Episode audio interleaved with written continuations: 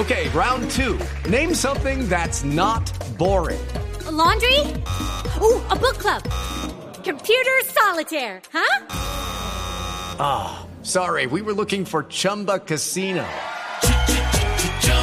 That's right. ChumbaCasino.com has over 100 casino style games. Join today and play for free for your chance to redeem some serious prizes. ChumbaCasino.com. No purchase necessary. Where prohibited by law. 18 plus terms and conditions apply. See website for details. Noticias hasta ahora en Blue Radio. El ministro del Interior Juan Fernando Cristo y la canciller María Ángela Holguín liderarán una jornada en Cúcuta para conocer cómo avanza la atención en el campo humanitario y económico en las regiones afectadas por el cierre de frontera.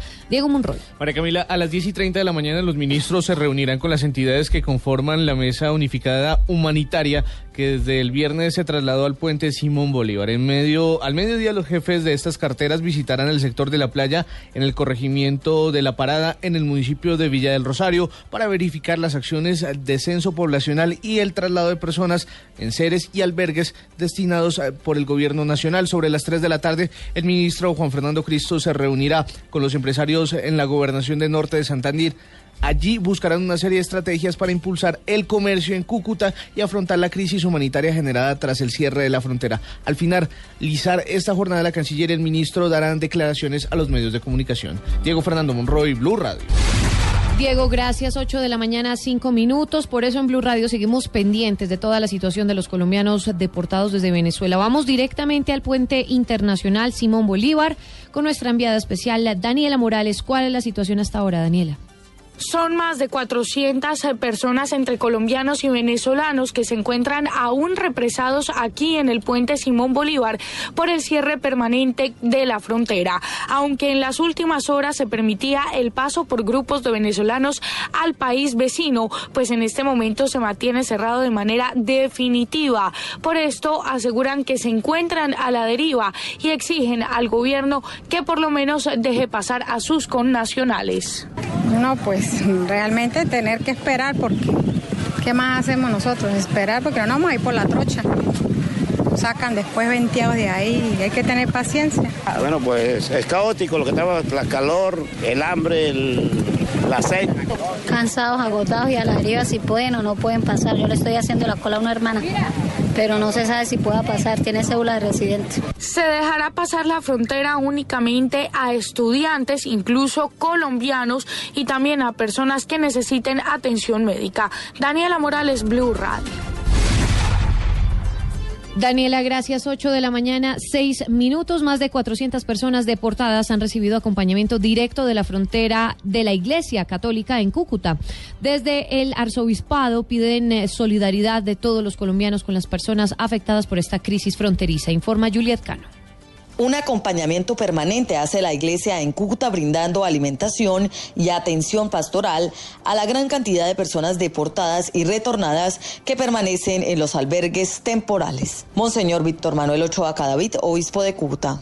Como iglesia estamos atendiendo un número muy grande de personas con alimentos y también con atención pastoral aquí en Cúcuta. Creo que nuestro trabajo está siendo eficiente, está siendo eficiente. Eso es para nosotros relación de alegría. El obispo también señaló que aunque no les ha faltado atención a los connacionales que han salido de Venezuela, todos deben solidarizarse y ayudar a estas personas. Desde Cúcuta informó Juliet Cano, Blue Radio. Blue Radio acompañamos a los colombianos deportados desde Venezuela. estamos sufriendo. Toda mi vida. Estos son los rostros de la humillación. Ludis, Torre Fernández. ¿Cuántos años tiene usted? 30 años. ¿Cuánto vive en Venezuela? Como cuatro años. Eh, ¿Por qué se vino? ¿Dónde estaba viviendo usted? Mm, Por el Trujillo, por maltrato, no quieren vender a los colombianos ni nada de eso. ¿Y se vino con quién? Con mis hijos. ¿Qué dejó allá en Venezuela? Todas mi esposa. ¿Qué más? ¿Dejó parte de sus familiares? Sí, ellas son hermanos, tengo el marido de mi mamá y una tía. Es un atropello contra los colombianos. ¿Qué mensaje daría usted al gobierno de ese país? Pues que sean un poquito más tolerantes con los colombianos.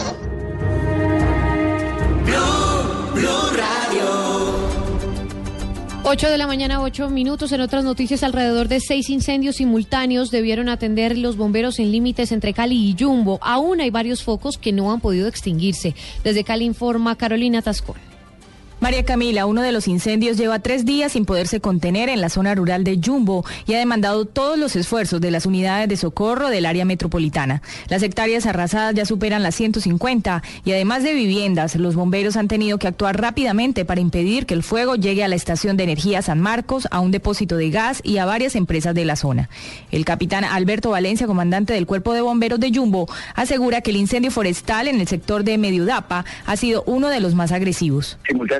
Hubo en cinco sitios diferentes, se pudo atender, estuvimos trabajando durante el día unas 110 personas y, bueno, eh, estamos aquí todavía. En este momento sí, activos tres. En zona urbana al oeste de Cali se quemaron 25 hectáreas en montañas anexas a unidades residenciales. Desde Cali, Carolina Tascón, Blue Radio. Carolina, gracias. En Noticias Internacionales, el Papa Francisco recordó en el rezo del Angelus a los inmigrantes que murieron asfixiados en un camión en, en Austria. María Camila Correa. María Camila, en el rezo del Ángelus Dominical, el sumo pontífice recordó a los numerosos migrantes que han perdido la vida en sus viajes hacia Europa. Además, oró por las 71 personas que murieron asfixiadas en un camión abandonado en Austria. El Papa Francisco llamó a la cooperación eficaz para impedir los crímenes de estas masacres que tanto ofenden a la humanidad. También recordó que ayer en Ariza, en Líbano, fue proclamado beato el obispo sirio católico Flaviano Michele Melchi, quien fue el que defendió a los cristianos de un una gran persecución. Ante esta situación, dijo que espera que la beatificación de este obispo sirva para infundir en ellos consolación, valor y esperanza. María Camila Correa, Blue Radio. 8 de la mañana, 10 minutos en información deportiva. Este domingo será una jornada agitada para los futbolistas colombianos que actúan en el exterior. Información deportiva con Pablo Ríos. Hola, buenos días. Hoy a las 9 y 45 de la mañana, el lateral de la selección Colombia, Santiago Arias, jugará con el PC Eindhoven contra el Feyenoord por la Liga Holandesa. A las 11 de la mañana, Juan Guillermo Cuadrado podría hacer su debut con la Juventus frente a la Roma de Víctor Ibarbo, mientras que el Inter de Jason Murillo y Freddy Guarín visitará al Carpi a la 1 y 45 de la tarde. En Portugal, el Sporting Lisboa de Teófilo Gutiérrez y Freddy Montero chocará con Académica a la 1 y 15 de la tarde. Pasando al fútbol español, a la 1 y 30 Atlético de Madrid con Jackson Martínez al Sevilla. Y por último, en Argentina, River Plate, equipo del colombiano Eder Álvarez Balanta, recibirá a Huracán a las 4 y 15 de la tarde. Pablo Ríos González, Blue Radio. Noticias contra reloj en Blue Radio. 8 de la mañana, 11 minutos, noticia en desarrollo. El gobierno israelí planea evacuar a los colonos israelíes asentados sobre una extensión de 5 millones de metros cuadrados en el Valle del Jordán, ocupado por Israel desde 1967. Estamos atentos, los ministros del Interior de Francia, Alemania y el Reino Unido pidieron hoy a la presidencia luxemburguesa de la Unión Europea que organice una reunión de responsables de Interior y Justicia en las dos próximas semanas sobre la llegada excepcional de inmigrantes y demandantes de asilo.